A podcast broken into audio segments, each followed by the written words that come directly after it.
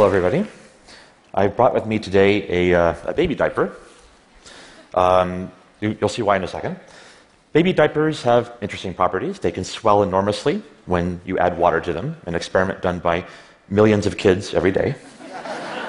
but the reason why is that they're designed in a very clever way. They're made out of a thing called a swellable material.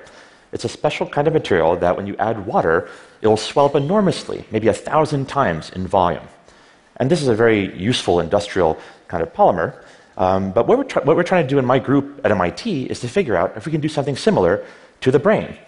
Can we make it bigger, big enough that you can peer inside and see all the tiny building blocks, the biomolecules, how they're organized in three dimensions, the structure, the ground truth structure of the brain, if you will. If we could get that, maybe we could have a, a, better understanding of how the brain is organized to yield thoughts and emotions and actions and sensations. Maybe we could try to pinpoint the exact changes in the brain that result in diseases. Diseases like Alzheimer's and epilepsy and Parkinson's, for which there are a few treatments, much less cures, and for which very often we don't know the cause or the origins and what's really causing it to occur. Now, our group at MIT is trying to take sort of a different uh, sort of point of view from the way that neuroscience has been done over the last hundred years. We're designers, we're inventors, we're trying to figure out how to build technologies that let us look at and repair the brain. And the reason is the brain is incredibly, incredibly complicated. So, what we learned over the first century of neuroscience is that the brain is a very complicated network made of very specialized cells called neurons with very complex geometries and electrical currents will flow through these complexly shaped neurons. Furthermore, neurons are connected in networks. They're connected by little junctions called synapses that exchange chemicals and allow the neurons to talk to each other. Now, the density of the brain is incredible. In a cubic millimeter of your brain, there are about 100,000 of these neurons and maybe a billion of those connections. But it's worse.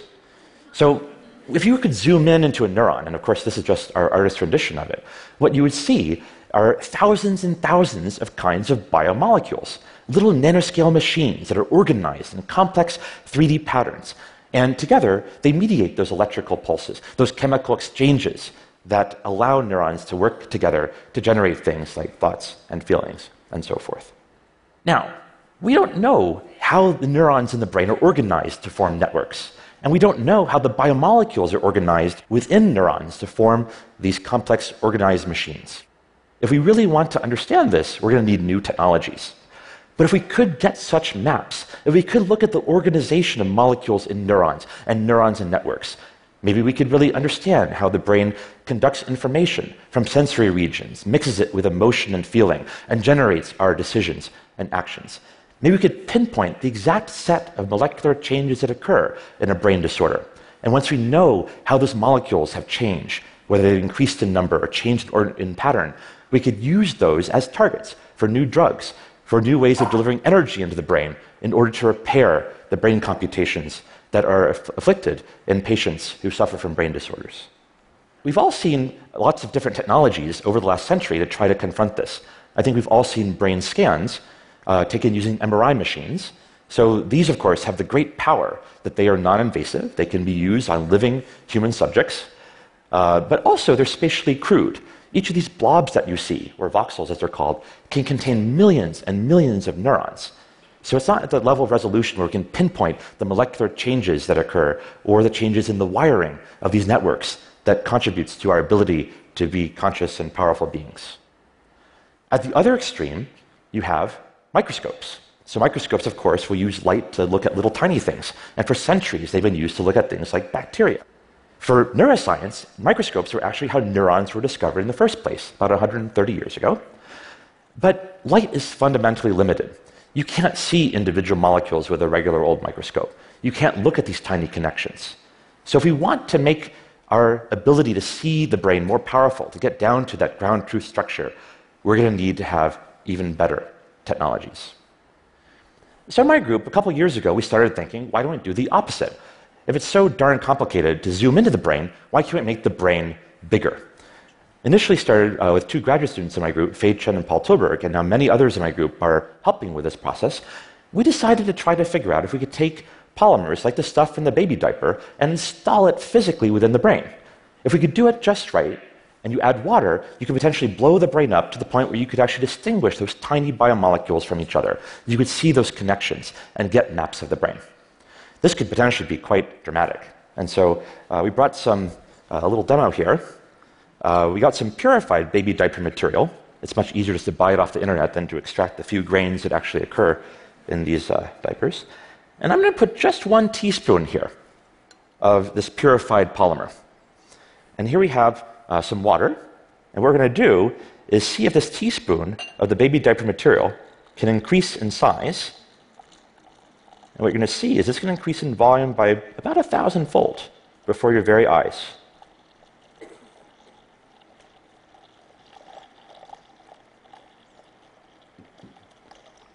So I could go and pour much more of this in there, but I think you've gotten the idea there that this is a very, very interesting molecule. And if we can use it in the right way, we might be able to really zoom in on the brain in a way that you can't do with past technologies. Okay, so a little bit of chemistry now. What's going on in the baby diaper polymer? If you could zoom in, it might look something like what you see on the screen. Polymers are chains of atoms arranged in long, thin lines. And the chains are very tiny, about the width of a biomolecule. And these polymers are really dense. They're separated by distances that are around the size of a biomolecule. So this is very good because we could potentially can move everything apart in the brain. If we add water, what will happen is this swellable material is going to absorb the water, the polymer chains are going to move apart from each other, and the entire material is going to become bigger.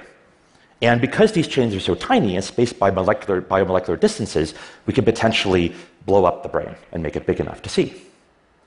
So here's the mystery then. How do we actually make these polymer chains inside the brain so we can move all the biomolecules apart?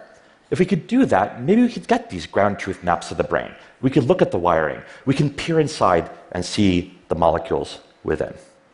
So, to explain this, uh, we made some animations where we actually look at in these artist renderings what biomolecules might look like and how we might separate them. Step one what we have to do, first of all, is to attach to every biomolecule, shown in brown here, a little anchor, a little handle. We need, to, we need to pull the molecules of the brain apart from each other, and to do that, we need to have a little handle that allows those polymers to bind to them and to exert their force. Now, if you just take baby diaper polymer and dump it on the brain, obviously it's going to sit there on top. So we need to find a way to make the polymers inside. And this is where we're really lucky. It turns out you can actually get the building blocks, monomers as they're called. And if you let them go into the brain and then trigger the chemical reactions, you can get them to form those long chains right there inside the brain tissue. They're going to wind their way around biomolecules and between biomolecules, forming those complex webs that will allow you eventually to pull apart the molecules from each other. And every time that one of those little handles is around, the polymer is going to bind to the handle, and that's exactly what we need in order to pull the molecules apart from each other. All right, the moment of truth. We have to treat this specimen with a chemi- chemical to kind of loosen up all the molecules from each other. And then when we add water, that swellable material is going to start absorbing the water. The polymer chains will move apart, but now the biomolecules are going to come along for the ride. And much like drawing a picture on a balloon and then you blow up the balloon, the image is the same, but the ink particles have moved away from each other. And that's what we've been able to do now, but in three dimensions. There's one last trick. As you can see here, we've color coded all the biomolecules brown. That's because they all kind of look the same. Biomolecules are made out of the same atoms, but just in different orders. So we need one last thing in order to make them visible. We have to bring in little tags with glowing dyes that will distinguish them. So one kind of biomolecule might get a blue color, another kind of biomolecule might get a red color, and so forth. And that's the final step. Now we can look at something like a brain and look at the individual molecules because we move them far apart enough from each other that we can tell them apart. So the hope here is we can make the invisible visible. We can turn things that might seem small and obscure and blow them up until they're like constellations of information about life. And so here's an actual video of what it might look like we have here a little brain in a dish, a little piece of a brain actually, and we've infused the polymer in, and now we're adding water. And what you're going to see is that right before your eyes, this video is sped up about 60 fold. This little piece of brain tissue is going to grow. And it can increase by 100 fold or even more in volume. And the cool part is, because those polymers are so tiny, we're separating biomolecules evenly from each other. It's a smooth expansion. We're not losing the configuration of the information, we're just making it easier to see. So now we can take actual brain circuitry. Here's a piece of the brain involved with, for example, memory. And we can zoom in. We can start to actually look at how circuits are configured. Maybe someday we could read out a memory. Maybe we could actually look at how circuits are configured to process emotions, how the actual um, wiring of our brain is organized in order to make us who we are. And of course, we can pinpoint, hopefully, the actual problems in the brain at a molecular level. What if we could actually look into cells in the brain and figure out, wow, here are the 17 molecules that have altered in this brain tissue that has been uh, undergoing epilepsy or changing in Parkinson's disease or otherwise being altered? If we get that systematic list of things that are going wrong, those become our therapeutic targets. We can build drugs to bind those. We can maybe aim energy at different parts of the brain in order to help people with Parkinson's or epilepsy or other conditions that affect over a billion people around the world. Now, something interesting has been happening. It turns out that throughout biomedicine, there are other problems that expansion might help with. This is an actual biopsy from a human uh, breast cancer patient. And it turns out that if you look at cancers, if you look at the immune system, if you look at aging, if you look at development, all these processes are involving large scale biological systems. But of course, the problems begin with those little nanoscale molecules, the machines that make the cells and the organs in our body tick. So, what we're trying to do now is to figure out if we can actually use this technology to map the building blocks of life in a wide variety of diseases. Can we actually pinpoint the molecular changes in a tumor so that we can actually go after it in a smart way and deliver drugs that might wipe out exactly the cells that we want to?